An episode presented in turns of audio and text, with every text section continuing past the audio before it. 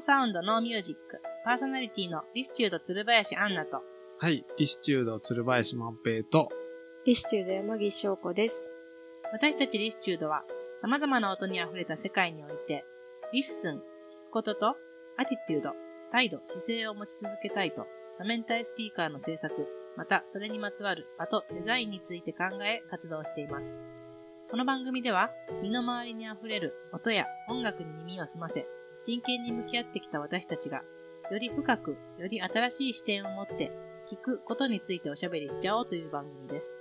世界は No Sound、No Music。ということで、はい。本日のテーマは、はい。ちょっと私から、あのーご提案というかね、はいはいはい。思いついた、うんうん、まあ皆さんにお聞きしたいはい。えーテーマなんですけれども、はい。まあ人生を変えた変えた一枚。まあ人生を変えた一枚。一枚っていうのはまあ音源のことよね。そうですね。うんまあ CD なり、レコードなり、まあうん一曲でもいいですね。はいはい何か、まあ人生を変えたっていうとちょっと大げさですけれども、はい。まあ、衝撃を受けたものだったりとか、すごくそうですね、考えがうん。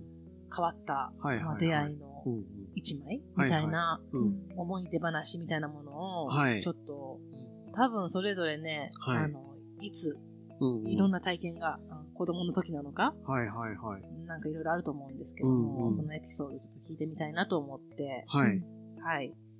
それで、まあ、うんまあまあ自分でそんなテーマを出したものの、はい。あんまりね、ちょっと自分は思いつかなかったので、まあ、あのー、うん万平さんからね。やっぱちょっと聞いていきたいな。多分お客、僕ね？あの、リスナーのはいはいはい人もね、うん。聞きたいんじゃないかなっていう、ああ、まルーツにも。なり得る？リスチュードの。なんかね、うん。そう、えっと、そうやな、なんかあの、えっと、すごい衝撃、衝撃っていうか、まあ、小さい、なんか、悟りじゃないけど、あの、いろいろ分かったっていう一枚があって、音楽のことが。なんかそう、このテーマをね、うん。出した時うに、ん。万平さんだけ即答で、あ、あるある、俺、みたいな、うん言ったんですよ。そうそうそう。もうあんねやって、もうなんか、あるあるもううん今考えたんじゃなくて、んもともとあるみたいな感じで。あるある。うん。あるあるって、じゃあちょっと聞かせてくれますか？そうですね。うんなんかあの、まあ、えっと、あのね、まあこれ僕、まあ、聞いたのが、最初に聞いたのがね、大学入ってすぐぐらいなんですよ。うん。うん。えー、せやから、僕、えー、二十歳ぐらいの時かな、うん。聞いたのがう。ん。で、えっと、まあ僕、美術の大学入って、大学ね。うん。で、まあ、それまでは、なんやろな、音楽、ポップス、洋楽とか聞いてたんかな。あの、まあ、R&B みたいなやつとか、うん、ロックとかね、聞いてたんですよ。ちょっとヒップホップも聞いてたかな。うん。なんかまあそういうポップスみたいなのちょっと聞いてて、まあそれなりに楽しんでたんですけどね。うん。なんか当時、まあ大学入った時に、まあ剣石とか流行ってたんですよ。90年代後半なんですけど、うん。僕入ったん96年とかかな。うん。なんかこう、ベッドルームミュージックみたいなね。うん。あの、えっと、だからそういうテクノ的なやつ。うん日本の、あの、ミュージシャンが、すごい、あの、ベッドルームで作って、それが世界で聞かれてるみたいなね。うんそういうのがすごい言われてるような時間、時代やって、うんまあて電気グループとかね、当時うん言いましたけど、なんか、で、僕もまあ、テクノ聞いてみたんですよ。うん。でもなんか、ずすごい、ただ繰り返すだけでね、うん。うん。どっち？どっち？って。うん。それの良さが全然わかんなかったんですよう。ん。あの、本当に、なんかこう、こんなん誰でも作れるやんと思って、打ち込みでなんか世界で聞かれてるかなんか知らんけど、こんなんどっちどっちだけの音楽、うん。何がいいのと思って、まあそんな感じで、やっぱそら、R&B とかロックみたいに歌が入ってて、みたいな、なんかこう、感情的にもうん。盛り上がれるっていうか、うん。なんかこう、ね、そういうのがね、やっぱわ、わかりやすいっていうか、当時は、やっぱそういうのがかっこいいと思ってたんですけど、でもこう、僕の周りの友達、まあ大学入ってすぐそういう、まあ、ちょっとマニアックな友達ができたんですよ。まあそれまで僕音楽を一緒に聴く友達とか皆無で、うん。一人でまあそうやって、まあタワレコ、当時タワレコとかの視聴器とかで聞いて、で気に入ったのを買って聞いてたんですけど、それがまあ、友達、クラスメイトとかがね、聴いてる音楽とかを聞いたら、うん。テクノ聴いてるって言うんですよ。うん。え、テクノってなって、うん。で、テクノ何が面白いのって言って、まあそういう話して、まあ僕はもうテクノ否定派やったんで、あの、でも、その、僕、友達が一枚貸してくれたんですよ、僕に。これ聞いて、って言って、うんテクノ。それが、プラスチックマンっていう、うんえっと、まあ、カナダのアーティストかな？うん。リッチー・ホーティンって人なんですけど、うんの94年に出た、えっと、ミュージックっていうやつで、なんか、ごめんなさい。プはいラスチックマンって名前もそうですけど、はい。アルバムもミュージックっていうの？うん。すごいよね、もうなんか。何？もう、喧嘩売ってるよね。もう。尖ってるよね。なんかもう、直球で来るでしょそう。直球って何ですか？どういう直球？何それ？だって、ミュージックで来んの？そのアルバム名ミュージックっていうもんやと思うけど、あの、そうそう。えそそれでプラスチックマンでしょ？プラスチックマンで、なんかあの、ジャケットが宇宙人みたいなのがふにゃふにゃしたのが、うん。こう踊ってるようなジャケなんですよ。うんまあ、そんな別にめっちゃかっこいいって感じじゃないとか、うん。なんかそんなんで、で、ジャンルはミニマルテクノなんですよ。テクノの中でも、特に音数が少ない、あマジでどっちどっちだけなんですけーど、はいはいはいそれぐらいシンプルなやつ。う。ん。で、それが、なんか、まあその友達は、うん。すごいいいからっつって、で、き聞いたんですけど、こう、ほんま、最初全然わからんくって、うん。それの良さが。う、ん。もうほんまスカスカなんですよ。それラジカセで聞いた。僕ラジカセ、当時ラジカセしか持ってなかったから、うん。それラジカセでこうずっとかけ続けてて、で、まあ、ほんまに分かれへん。めっちゃ退屈やなと思いながら聞いてて、で、なんかこう、それでもこう、なんとなくずっと一日流し続けてたりとかして、で、まあこう、ね、寝入りとかにも聞いてたりとかして、一人でいるときにね。で、まあ、なんか寝入りでね、聞いてたときにね、こう、夢うつつのときにう、んその音楽が鳴ってたんですけど、その時に、その、ドとかチとかの、まあ、スカスカのその空間あるじゃないですか。ていうか空間っていう認識が出てきたんですよ。その音と音の隙間に。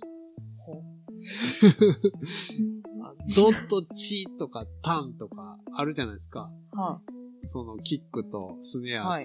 ハイハットみたいな。うん。そのスカスカの音の隙間に真っ白い空間みたいなのが見えてきたんですよ、僕。その寝入りの時。いや、えっと、空間っていうのは、うん。あの、あの、ビジュアルビジュアル、その時に、やっぱビジュアルも浮かんできたんですけど、でもなんかよく聞いたら、その、ドとか、タンとか、チとかなってるのって、うん。ちょっと違う場所でなってるなって感じしたんですよ。え、そのペラペラのラジカセやのに、ラジカセやのに、そんなに立体感感じたんですか？そんなに、なんか僕の中のイマジネーションみたいなのが、あー勝手に膨らんだんかな？そうそうそう、なんかそういう風景を見せてきたんですよ。うん。こだから、そのね、言ったら、その空間の中に音を配置していってる感じがしたんですよ。急に。はいはい。立体の立体、だからのようにってそう。彫刻みたいに、うん音っていうのが時間の、なんていうかな、こう、時間でこう決められて、うん銅と銅の間に血入れるみたいなんじゃなくて、はなんかこう、立体の中でうん、こう、置かれてるもんみたいな感じで、その音が聞こえてきたんですよ。それを感じたときに、全部分かっちゃった。音楽が。でもそうそう、音楽がっていうか、え？なんか僕は、そのまあっていうのが音楽にどれだけ重要かっていうのが、そこで気づいたんですよ。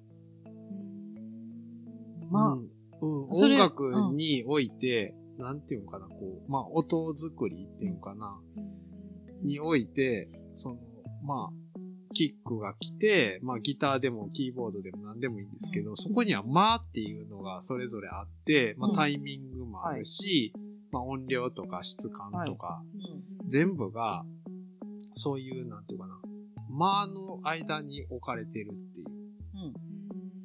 すごい根本的な聴き方っていうか、音楽の。なんかやっぱり、うん。それってちょっと音楽してたらというか、うんうんまあ学校教育でもそうですけど、あの、うんうん楽譜が出てきますよね。はいはいはい。あうんう、んそうやな。あの楽譜、いや、でもね、うん楽譜もちろん僕も見たことありますよ。ね、だからこう、間っていうのが、やっぱりうん二次元で、うん。なんか想像しちゃうっていうんかな、あのまあタイムラインその多分ねじゃないけ、ど、僕、いや、まあそうやけど、うん二次元っていうのもあるかもしれへんけど、でも、これってね、今、聞いたらそんなん普通のことやんって思いました。どう、どう思いました今？いや、あの、そのペラペラの音源うん。うんからうんよくそこまでいけたなっていう とこは感じてますよね。いや、だだからその、うんそこまでっていうのはどういうこと？三次元までいけたところ。あの、平面的に配置、配置っていうのら、も。こう、ほんと楽譜のように、まあ、お置いていく、並べるだけっていうかな。まあ、ほんで、あの、デスクトップの、まあ、うん。そういう、作る時の、うん。多分タイムラインとか、こう、うんレイヤーも、そういう感じじゃないですか。こうリズムの隙間にうん、はめていくみたいな。だから、その奥行き感っていうのはあんまり、あの、イメージしにくいと思うんですけど。ああ、だからね、その、まあ、その、リその、プラスチックマンの曲も聞いたらわかるんですけど、うん。チってなってるけど、そのチにね、うすごいリバーブがやっぱうっすらかかってるんですよ。んはいはいはい。チってこう伸びていってるんですよ。そうやな。ただの字じゃなくて、書いた、字で書いた字じゃなくて、うんうんその、まあ、まあそれ奥が行、きやね。まあ、うん奥行きみたいな実際ついて聞こえてるんはいはいです。よ。音色があるから、どうも、はいはい単っていうのも、その空間を言ったらデザインしてるっていうのが、すごい分かったんですよ。その、なできるだけ感情みたいなのをそぎ落として、その、すごい純粋な景色っていうか、うんなんか人のこう嬉しいとか楽しいだけじゃない、うん。なんかこう感情？うん。それはすごい、なんていうかな、静かな感情っていうか、うん。みたいなものをこう表現してるっていうか、うん。空間で。うんなんかそれっていろんなものでわかる気しません？なんか庭とかでもね、うん。そういうのあるような気するんですよ。うん。なんかいろんなところでそういう感情なんかこう、表、なんていうかな、人の感情、あ、わかりやすい感情をそぎ落としたとこでの残る感情みたいなうんものうんをうんすごい取り出して、うん。なんかこう、僕らに目の前に渡してくれてるみたいな、うんそんな感じで聞こえてきた、きたんですけど、うん。うんそれでいろんなことが僕は見方が分かったっていうか、うん。っていう一枚。それ、はそれのさ、うん。あの、最初わからんかったわけでしょ？全然わからなかった。それがうん。そのずっと24時間、うん。まあ念入りも、24時間というか、まあ、念入りもずっと、とりあえずかけ続けたことによる、うんそれって発見やったんかな。なんかだって別によ、うん。ラジカセの音良くなってるわけじゃないし、うん。まあ、そう、ラジカセだけじゃなくて、まあ、ヘッドホンで聞いたりとかもしてたけど、うんうん。いろんなか形で、いろんなっていうか、まあ、ラジカセかヘッドホンかしかないけど、うん。まあ、あとは友達ん家で聞くとか、そんなんしかそれないけど。うんは、やっぱり根気ですね。あ、そう、でもね、根気、マジで根気あったかも。なんていうのかな。うん。その、まあ、時間がすごいあったっていうのもあるんねんけど、うん。なんか、分かりたいっていうのがすごいあって、僕、まあ、美術もやってたから、うん。なんていうのかな、こう、わからん、なんかひ、ことっていうのがやっぱあって、うん。そこでなんかこう、結構、なんていうのかな、わかるまで見るとか、うん。なんか、そういうことを結構試してたっていうか、うん。自分の中で、うん。うん。そういう時期があって、わからん本とか、うん。わかるまで読むみたいなとか、うん。あの、わからん絵をわかるまで見るとか、偉い。うん。いや、でも、わかるまでっていうかわかる時来る。でその時間が必要なものが絶対あるからね。うんうんうん。うん、そうそうそう。そう。なんか、そういう、やっぱあれ、あの、大学の無限に暇な時うん。で、に、そういうことやっててよかったなと思ったけど、うん。うん。なんかそう、そんな感じでした。それが、まあ、衝撃の一枚。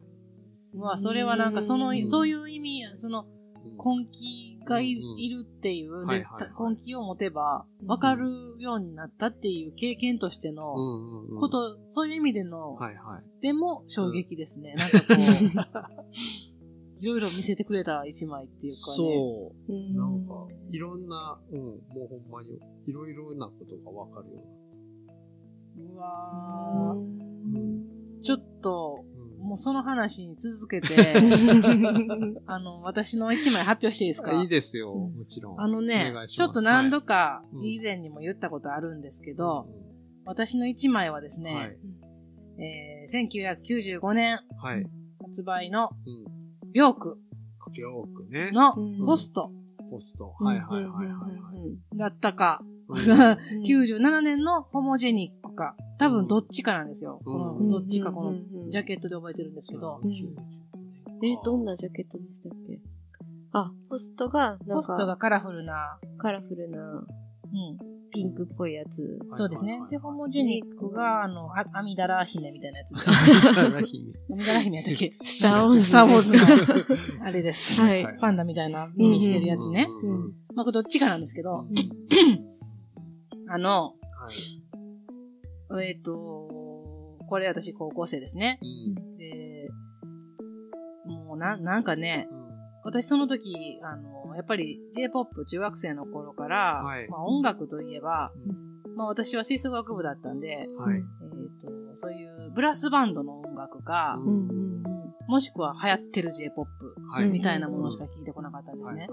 それ、で、まあ特にそして流行ってたのが、えージュリーマリーとかその当時流行っていて、すごく聞いて、うん。あの自分でコピーバンドもうん。したりしてうんて、あの、聞きまくってたんですけど、はい。なんなら、だからそれしか知らんかったから聞いてたんですよね。うん。それで、でもずっと聞いてて、うん。あの、まあスピッツとかも聞いてたんですけど、はい。うん。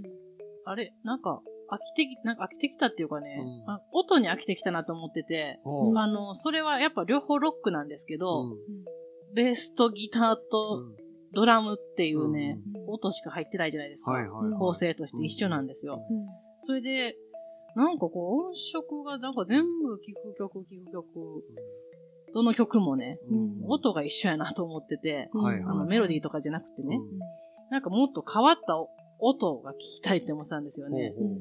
それで、なんか、でも私その当時ジャンルっていう認識、知識がなかったんですよ。その音楽にジャンルがあるっていうのを知らなかったんですよ。だからそれがロックやからそういう音してるとか、それこそさっきマンペさんがヒップホップとか R&B とか、ジャズとかうん言葉いろいろあるけど、それすら知らなくって、あの、もう手当たり次第聞いてるだけだったので、はいはいそれで、なんかこう、だからその時多分、もうちょっと知識があったり、まあ、自分を勉強してたらね、そういうテクノなのか、電子音っていうジャンルがあったりとか、はいはい。うん。まあ、音色の違いのものを探せたのかもしれないけど、うんまあ、でも探しに行こうと思ったのかな。うん。それで、ツタヤに行って、うん。あの、店をね、うん店、店頭で、そしたらそのビョークがちょうど発売されてて、もう、結構、店頭でもすごく派手なポップでね、うん。宣伝されてて、はいはい。でもう、これは間違いないっていう感じの、はいまあ見せ方だったんですよ。うん。で、多分、音的、音色的にも、なんかすごそう。なんかロックじゃなさそう。普通のロックじゃなさそう。みたいな感じで。で、まあ、ビジュアルもすごく好みだったので、ポップでね。もうこれ借りよう。これなんかすごい押されてるし、売れてるみたいやし、なんか絶対間違いないわと思って、絶対好きやわと思って、借りて帰って、家で再生ボタンを押したんですよ。まあ、全然、うちもラジカセなんですけどね。もうえ、何これ？何？え？いつ始まん？のえ？わ、え、これもうスタートしてんの？みたいな。感じで、あれ？思ってるのと全然ちゃうねんけど、これ、何これ？ジャケット、ジャケットとイメージちゃうやんみたいなので、え、なんか嘘嘘って感じで、曲飛ばしても飛ばしてもなんか全然いい感じの曲が始まらへん。始まらへんくて、そのまま終わったんですよ。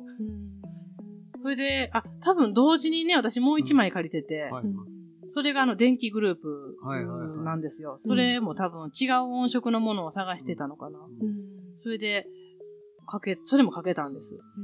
そしたら、それこそドンチードンチーなのかな、うん。なんか、テクノっていうの知らんかったから、もっとポップななんか、賑やかな音楽聴けると思ったのに、え、なえ、これ、え、いしえいつ始まんのみたいな 感じの、で、すごいショック受けたんですよ。その、りょうくんも電気グループもワクワクしながら。ブーブーやけいや、そう、電気グループと、りょうくん。ね、両方ともすごいポップなジャケットで、ぜめっちゃ売れてるみたいやし、ん。でワクワクしてかけたら、全然思ってんのとちゃうくて、もう多分一回しか弾かへん。その、仮、その万平さんみたいな根気がやっぱなくて、あの、やっぱショックすぎたんかな。ちょっとなんかあんまね、もう、これ分かりたいって思えなかったんですよ。ああ、なるほどね。ガーンって感じで、うんまあ、あの、ジャケ買い失敗みたいな感じやったんかな。それで、そ、そういう意味での衝撃の一枚ですね。両区。ああ、確かに。その、忍耐力の違いやな。そう。でも今、ほんま、そう、で言ったらね、うんもう90、ほんと10、2000、え ?97 年とか一緒ですよ、96その年、プラスチックマンと、うん多分同じ時期ですそう、よね。同じ時代よ。ですよね。それで、多分、まあ、そういった、まあ、その、テクノとか、まあ、そういったものが出てきてた、多分、時に、店頭で派手に見せられてたっていうのもあって。でねうん、それから、うん。もう、閉じこもりましたよね。あの、なんていうの、閉閉じこもるっていうのは。ま、したよね。どういうこと？どこにあの、信用、その、あの、知識でう、ん。えーっと、音楽を、なんか探した、探したつもりだったんです。その、なんかこう、知識でっていうのかな。うん多分、なんかいい感じの多分音楽で。あ、だから、えっと、周りの情報情報を元に、元に、はい、あの、たどり着いたたどり着いたはずずのうんものだったんです。うんいいよって言われてる。言われてて、保証されてて、うんそれで、きっと好きっていう。はいはい。そんなら、うん自分の耳だけで聞くと、はい。全くわからなくて、うん。多分すごくショックを受けて、うん。あの、分かりたいって多分だから、万平さんみたいにね、うん。そこまでの根気がなかったっていうのもあって、うん。もう多分それからというものを、はい自分の感情のみでうん。探すようになったんかな？もう知識みたいなものを、あもう当てにしないっていうんかな？あはいはいはいはい。信用できなくなってたんかもしらん。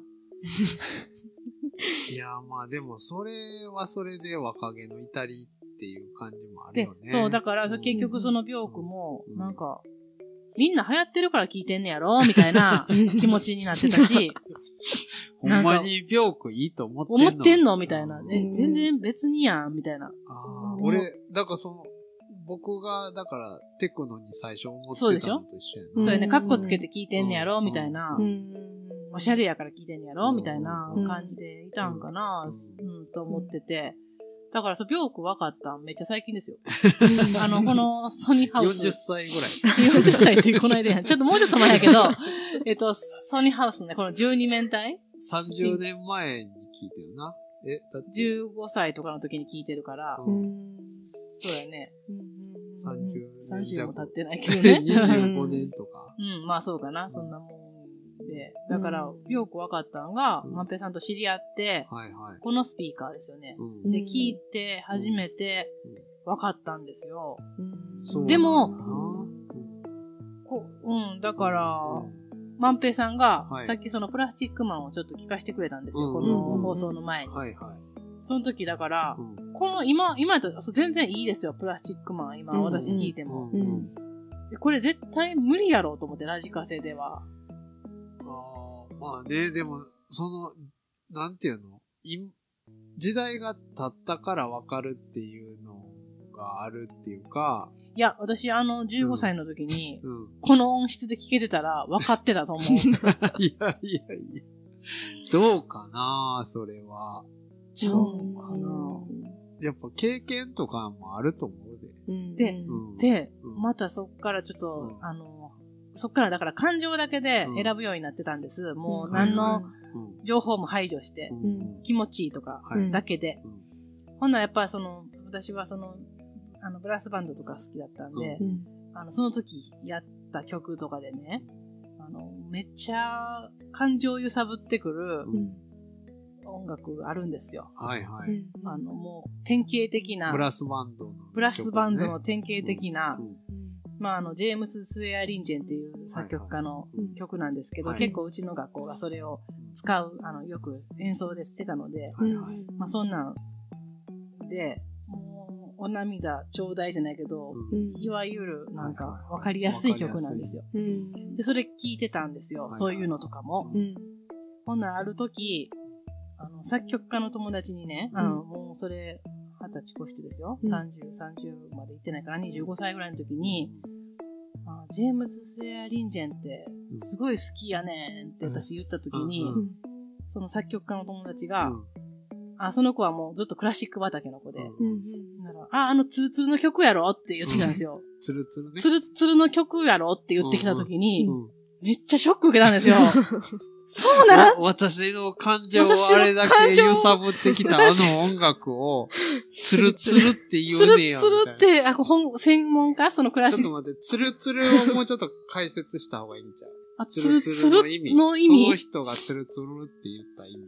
で、私それ、あまりにも、うんあの、その、み聞き違いかなと思ったんですよ。だからディス、ディスリっていうかその、まさか私が好きって言ってる人に対して、うんそんな軽く、ツルツルのやつなーって言うはずないと思うじゃないですか。うん。自分が好きと言ったものを、そんな否定してくる人なんて目の前でいないと思ってたから聞き間違いかと思ったんですけど、はい。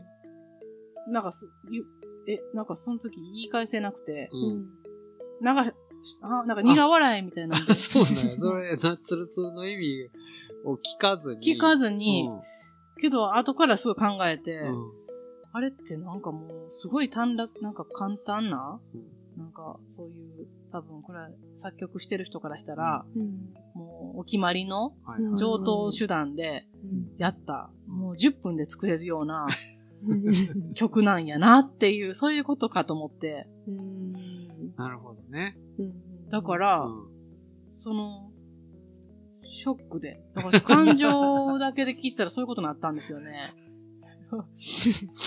で、だから、うんその知識とか、あの、知性と感情っていう知想の時もやりましたけど今でもね、うん。ちょっとあの、コンプレックスがあって、うん。感情だけで聞いてると、うんうんめっちゃダサい音楽聴いてる可能性があって、自分の自分の感性本能のままに聞いてたら。言ってたら、うん。なんか、すごいペラペラな音楽聴き始めてまうんじゃないかっていうのがあって、はいはいはい。だからといって、じゃあ知性、もうちょっと、うんあの、知性を持ってうん、前情報とかありながら、うん。この辺聞いてたら、まあ、やばくないみたいなうん。気持ちで選んだりとか、なんかししてたり？はいはい。だから私、あの、ほんま、スポティファイとかでもね、あの、聞く音楽ほんま選べないんですよ。赤裸々ですね。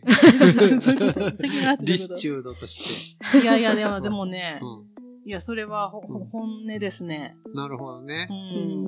うん。未だに、もう何聞いていいかわからない。未だに聞いていくから。未だに。うんうん、そうやなまあ、音がいいやつがやっぱ好きやけどね。そのもう、やっぱこのスピーカーで聞くと、わそれ分かりやすいから。ううん。ん。音楽のジャンルとかそういうことじゃなくて、はいはいあはい。の、音がいいのが、やっぱいいなって思う。はいはい。それは分かる、すごい。う。うんん自分の耳で分かることやから。はいはいはい。うん。そうんうんやっぱ、ツルツル、ツルツルの音楽っていうか、うんそういうのって、衝動、商、商業的なんですかね。ああ、うんそういう意味もあるやろな。うん。か、わかりやすいというか。わかりやすい、うんうんうん消費されやすい。そうやね。うん。う。うんん。そう。なんか他のことはやね、な。美術のこととか、うん映画のこととか、うんうん他のことは全然大丈夫なんですけどね。大丈夫 大丈夫っていうのは、あの、自分のうん。好みがある。好みが、あ好みもあるし、うんうんあの、結構、その、いいとされてるものっていうのかな。まあ、知性とかそんなこと気にしなくても、うん自分ではっきりわかるんです。これが好きか嫌いかとか、はいはいはい。いいか悪いか。人に言われん。人に、でもしそれをうんディスられたとしても気にしないっていう、折れるうん強さは持てるんですけどね。はいはいはい。タイタニックとかね。あ、そう、タイタニック。あタイタニックいいじゃないですか。いやいや全然あれいいでしょ。そうそういう強さね普通にそうそう、そういう強さ。あれいいでしょ、全然。そう。うん。それぐらいの強さあるんですけどね、うんなんかね、音楽だけはね、なんか、それ、ツツルツルって言われた時に、いや、あれはツルツルじゃないよって言えないんですよね。あ、ツルツルなんや、どうしようみたいになっちゃうんですよ。恥ずかしいみたいな。うんなっちゃうのなんなんかなっていうのはうんありますそうやね。ななんでこう音楽だけそうなんやろってずっと未だに悩んでますけどね。ううんんでもそういう人多そうですけどね。うんな何聞いたたらいいかわからんってこと？何聞いたらいいかわかんないといういう人もいるだろうし、なんか、何の音楽聴いてるっていう質問がうん一番嫌みたいな人あー多分。ああ、もうツルツルのやつ言っちゃうかもしれない。そうそうそう。そうですね。やっぱアンナさんのそういう体験が、うん多分いろんなところであって、多分あるんじゃないですか。好きと思って聞いたのが、っていうことはね。そうやんな。うん結構危険やよな、どんな音楽好きって。いう答えって。俺もなんかうん普段何聞いてるんですかとかって、うんその視聴に来たお客さんとかにうん聞かれて、うんなんか答えにくいなっていうな、こういう仕事してた特に。うん下手なこと言えないってこ うん、下手なことっていうか、うん、そやな。うんうんなんかこう、うん、そやな。とだから私ね、あの、しばらくね、うん、あの、ずっとレゲエ聴いてる時あって、はいはい今でも好きなんですけど、うん。感情的にもめちゃ普通に素直に好きやし、もうなんか、レゲエってジャンルさ、うん、もう、ボブ・マーリー聴いててさ、うん。別に、うんつるつるっていう人。つるつるっていう人はおらんわな。大周り聞いてて。そうやろ？うんいいやん、別に。うんだからもうほんまずっとひたすらレゲエとかを聞いてましたよ。あの今でも、あの、スポティファイでなんかもう、聞きますよ、レゲエとか。ダブダブとかね。いい、いいじゃうないですか。んその辺やっぱすごい好きですよね、やっぱり。ううんんいいじゃないですか。うんいやいや、そんなことですけど。はい。はい。それで、あのうん、翔子さんにもちょっとね、そうですね。あ、聞きたいんですけどね。そう、最初話そうと思ってたのと、今聞いて変えようと思っうんて、おー あの、私も分かんないものが分かったっていう経験で。あの、まあ、映画音楽なんですけど、ディズニーのファンタジア、うんはい。はいはい。あれ、ちっちゃい頃見せ、誰の作曲やったっえ、いけろんなさ、あの、クラシック音楽、うんうんうんいろんなクラシック音楽あをあ、、そっか。まあ、ミッキーがうん。指揮して、うんうんその、指揮しながら、そのいろんなその曲の物語がまあ、つながって、ん。その一つのステージを作るみたいな感じの映画なんですけど、まあ最初子供の頃おばあちゃんちとかでで見せてもらって、もうさっぱりわからないというか、うんディズニー映画って普通、お姫様と王子様がいて、ドラマがあって、うんうんハッピーエンドっていうのを、うんまあ期待して見る、見たのに、なんだこれみたいな。うん 全然わかんなくて。でもやっぱ大人になってみたら、それこそ衝撃でしたね。あれは。ファンタジア。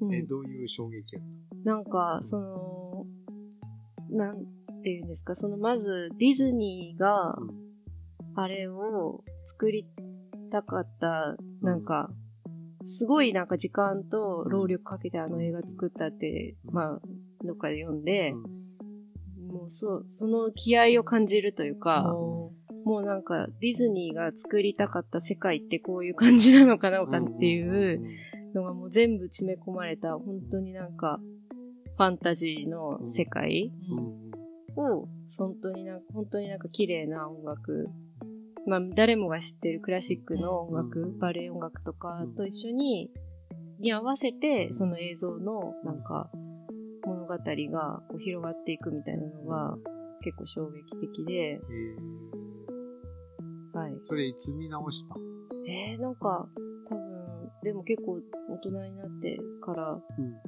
だと思います。なんちょっと、いつか。でも20歳は絶対過ぎてる頃。学生はもう終わって。学生は終わって、で、うん。家に多分そのちっちゃい頃の見てたビデオがあって家に、うんうん。あ、ファンタジア、まあ見てみようとう思って、うんビデオデッキうち壊れてるんですけど、うん。頑張って見て、うん。で、すごい、やっぱ映像とかもめっちゃ乱れてたんですけど、すごいなんか色使いとかもすごい綺麗で、はいはいまあ、音楽っていうか映画のあれになっちゃいますけど、でもなんかもうその、やっぱディズニーの映画って、その音楽もすごいなって思ってて、なんか、こだわってるというか、何をって言われたらうまく言えないんですけど、でもやっぱ歌とかもすごいこう綺麗な歌、コーラスといううん。か、だし、すごいなんかこう、音楽のこだわりみたいなのをすごい感じてて、まあとにかくすごい美しいなっていう感じがうんして、うん。っていうのを思い出しました。それがまあ衝撃というか、うん。ファンタジアはな、見たことあるけど忘れたな。本当ですか、うん。うん、そう、やっぱり、そうや、通してなんか、しっかり見た、じっと？なんか、じっとして見たって感じじゃなかった気がするな。忘れたけど、メタっぽい感じの映像やったような気がする。そうやね。うんなんか、そうやんね。なんか、実写とアニメ組み合わせたみたいああ、な。あ、あうん違うかったけど。あ、あ、そうかもしそうれないいうです。シーンもあったかな。なんかあれですかね、ウォルト・ディズニーが影で出てきて、うんなんか式台にミッキーがトコトコって出てきて、うん確か、あ、で、ウォルト・ディズニーの影みたいなのもいて、こう二人が話してる感じのやつがってことですかね。あ、そんなんやった気がする。でも、そう、本編というか、うん曲、指揮棒振って、まあ、オーケストラみたいなのがうん演奏しだしたら、まあ、物語に入るみたいな、曲の物語に、うんアニメなんですけど、入っていくみたいな感じです、確か。あれって有名な曲をいっぱい使ってんのやったっけ？そうですね。でも全部クラシックです、確か。うんうんうん。そっか。なんかあんま、でも見てみたくなったね。ありますよ、家に。見ましょうよ。あるね、あるね、あるね。なんかそうやね。うん回見たような気がすんねんけど、うんうんうんちゃんと見。いや、なんかそのも、これ今調べたら、うん1940年に作られた映画って書いてあって、へうん。おーい。そうですね。それをその時代にやるっていうのも、まあかなりディズニーが、まあ、その、なんか色あせないものを作れる能力があるというか、やっぱ見えてる世界がかなりもう明確だったのかなみたいな、そのイマイマジネーション的なものが。1940年、40何年？40年代みたいな感じで書いてありまし40た年。代。うん、40年、40年うん。日本で公開されたのはうん55年。代。もう戦争後戦争前？そうやんな。第二次世界大戦前、に作られて、そうですね。っていうのを、録音技術とかもあんまりおぼつけへん時代ちゃうかな。1940年代って。んねもちろん、陶器とかはあったと思うけど、うんうん、そこまでなんか、まだまだ全然普及してへん時の、超最先端技術やな。うんもううん今でやったら、ほんあの、メタバースで、めっちゃリアルなライブする。うんいや、でもそれがさ、うん。今でもさ、うん。もっと家で進歩してるはずなのにさ、うんそれを越すようなさ、うん。ものがやっぱり、そ、そこまで残る？うん。太い、太いものっていうか、生命力のあるものっていうのがないわけやんか。はいはいはい。なん。か、それがなんかすごい、気合、その、ここ、気合ってい気合がす気合がちょっと、国家事業レベルで気合入ってる。うん、ううん。うんでもほんま、人類の遺産やな。いや、そうやね。うん本当にそうやね。うんうんちゃんと享受しないともったいないね。うん。うん100均で売ってるけどね。ファンタジア。え、幸そうなんせなですか？売ってると思いますよ。売ってましたよ、ね多分。ねえ。100円で見れるなんて。すごい時代ですね。うんなるほどね。っていうのを思い出しました。なるほど。大人になって。うんそうやな、ディズニーはけど子供にそれを見せたかったけど、ああ、先を行き過ぎてるっていうのかな。うんでも未来の子供のために作ってるんやろな。うんすごいね。ちょっとまとめないといけないですね。はいはいはいはいはいうんいやいやいや、なんかあの、うんはい。二人、多分ね、あの、プラスチックマンと、はい。ファンタジアは、うん。皆さんね、多分聞きたくなったんで、見てみようと思って。はいはいはい。しないこと思いますけど、もし、あの、興味ある方は、うんあの、ジェームス・スエア・リンジェン、ちょっと、検索して。どれぐらいツルツルか。どれくらいツルツルか。ツルツルか確認してもらう。うん、あのね、うんロマネスクって曲なんですけどね、ちょっと検索してもらったらうん YouTube ですぐ出てきますんで、うんうん、あの、その辺とか、マジェスティアとかね、うんなんかまあ、出てきますよ。はいはいはい。ちょっと確認してもらっていいですか？うんあの、ね感情揺さぶられると思うんで。こんなんに感情揺さぶられてんねや、アンナさん。って揺さぶられていいじゃないですか。言わ思われるかもしれへん。いや、もういいよ。もうこれは言ってしまったんで、うもう。んうんうん。はい。はい。はい揺さぶられた方はぜひ、あの、うんご意見ください。そうですね。はい。友達になる友達になりましょう。ということで、はい、えーこの番組では質問や感想、皆様の聞く体験についてのお便りを募集しています。番組トップページにあるインスタグラム、ツイッター、ホームページのコンタクトなど、どこからでも送っていただけますので、ぜひお寄せください。さて次回はどんな音に出会えるのでしょうかノーサウンド、ノーミュージック。お相手は、リスチュード鶴林アンナと、はい。リスチュード鶴林万平と、リスチュード山岸翔子でした。ありがとうございました。ありがとうございました。